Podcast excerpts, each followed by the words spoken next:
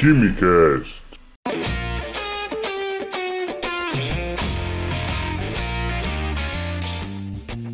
Alô, gênios! Aqui é o Químico Cômico e sejam bem-vindos a mais um Quimicast.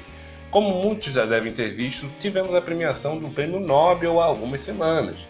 Mas antes de falar sobre isso, eu quero dar um destaque a uma outra premiação um pouco menos nobre, o chamado Prêmio Ig Nobel. Se você nunca ouviu falar, é uma premiação que valoriza alguns estudos pouco convencionais e alguns resultados inusitados que nos conduzem primeiro a rir e depois nos fazem pensar.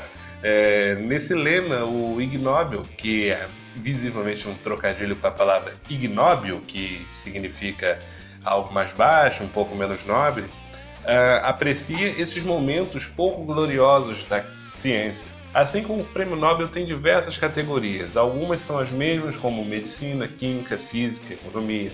Uh, o evento desse ano foi realizado na Universidade de Harvard, nos Estados Unidos, em setembro. Além do reconhecimento, eles ganham também uma nota de 10 trilhões de dólares do Zimbábue que já é uma moeda que já saiu de circulação, mas que valia aproximadamente 34 centavos de dólar americano. Os laureados em química desse ano pertencem a um grupo de pesquisa do Japão, que foram premiados pelo feito de estimar o volume total médio de saliva produzida por uma criança de 5 anos. É isso mesmo, uma coisa bastante específica, eu vou até repetir o volume total médio de saliva produzida por uma criança de 5 anos de idade. Os cientistas examinaram como diferentes tipos de alimentos afetaram ah, o fluxo de saliva em crianças, o que envolvia fazer com que elas mastigassem a comida e cuspissem ao invés de engolir. Ah, eu não me surpreendo porque não fizeram esse trabalho com lhamas ou qualquer outro ruminante, enfim. O material era pesado e comparado com o momento pré-mastigação e por diferença de peso ele estimava, avaliava o peso da saliva.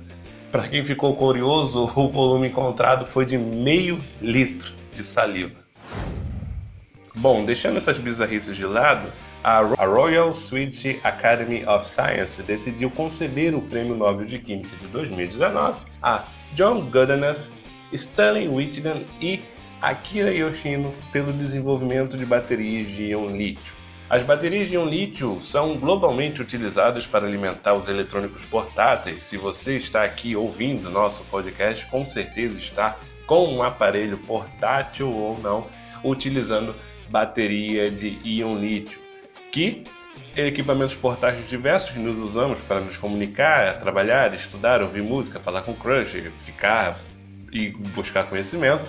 E essas baterias permitiram o desenvolvimento de carros elétricos também de longo alcance, temos aí o Tesla bombando, e o armazenamento de energia de fontes renováveis, como energia solar e energia eólica.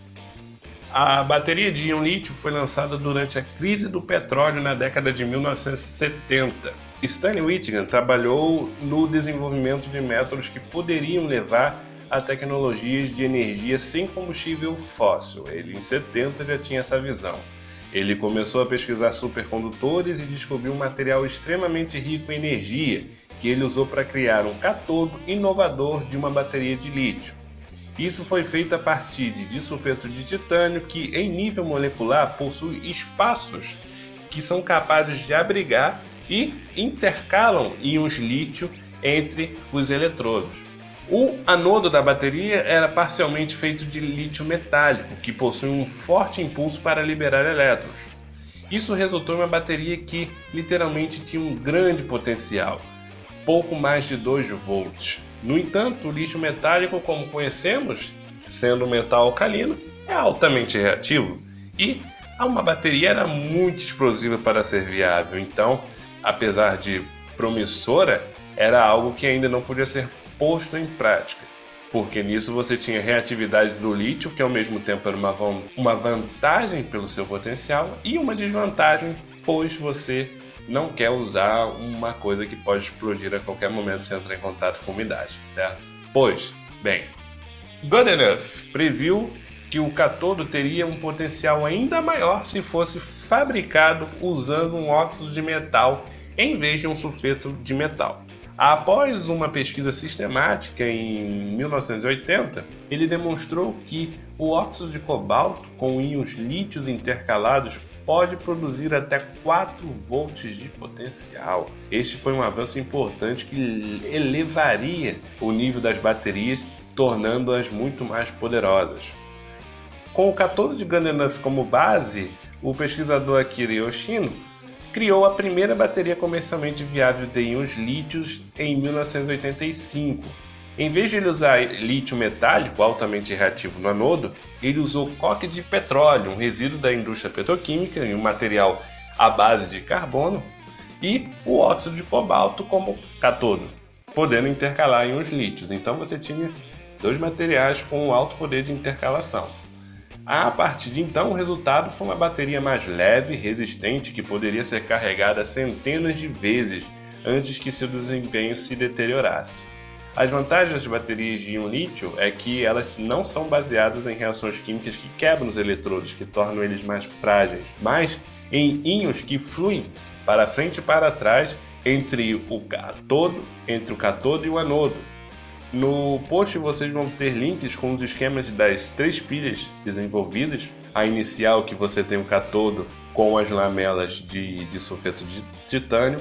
A seguir a que tem óxido de cobalto como catodo. E a última que tem como anodo coque de petróleo. Para vocês visualizarem um pouco sobre o que a gente está falando. São imagens divulgadas pelo próprio site do Prêmio Nobel. É, as baterias íon lítio revolucionaram as nossas vidas desde que entraram no mercado em 1991. Eles lançaram a base de uma sociedade wireless, uma sociedade sem fio e livre de combustível fóssil e são de grande benefício para a humanidade. Para quem vê que a ciência não é isolada, mas sim uma cooperação, algo cooperativo. Alguém tem a ideia de utilizar as qualidades do lítio, que é o lítio, na década de 70. A partir de, da década de 80, John Goldenberg dobrou o potencial da bateria e criou as condições certas para uma bateria mais poderosa, mais útil. E alguns anos breves à frente, o Akira Yoshino conseguiu eliminar o lítio puro da bateria, baseando totalmente em os lítios que são mais seguros do que o lítio metálico puro, e isso tornou a bateria viável na prática, podendo chegar ao consumo do público trazendo um benefício enorme para a humanidade, como já destacamos, pois permitiu o amplo desenvolvimento dos equipamentos portáteis e é de grande importância para o desenvolvimento de um mundo que seja cada vez mais independente é, do, do uso de combustíveis fósseis, certo? Para mais episódios como este, basta seguir KimiCast no seu app favorito e acompanhar no arroba Químico no Instagram que lá a gente divulga e você fica por dentro de quando sai um episódio novo, quando tem algum comunicado e a partir disso você fica por dentro do mundo da química.